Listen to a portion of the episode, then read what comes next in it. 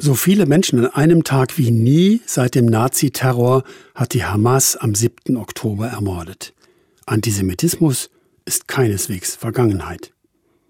Im Portal Die Liebfrauenkirche in Trier stehen zwei symbolische Frauenfiguren aus Stein, Synagoge rechts und Ekklesia links.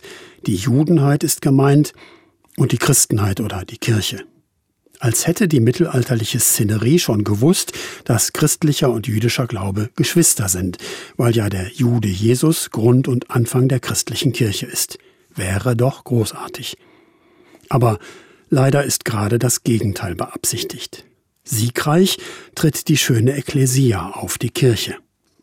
Synagoge ist auch eine Schönheit, aber trotzdem ein Loser. Dreht den Kopf zur Seite, hat die Augen verbunden, die Krone verrutscht, abgebrochenes Zepter in der Hand und die Gesetzestafeln mit den zehn Geboten hält sie falsch rum.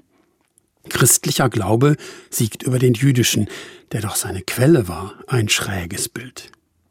In Trier wird jetzt debattiert, ob das Portal von Liebfrauen so bleiben kann oder ob die weniger lieben Frauen weg müssen auch wegen der Schuld, die Kirche und Christenheit auf sich geladen haben, mit so viel Hass auf alles Jüdische und auf die Juden.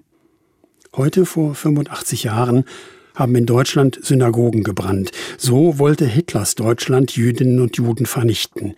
Wer heute daran denkt, denkt nochmal anders nach. Auch über die Figuren von Kirche und Synagoge an Liebfrauen in Trier.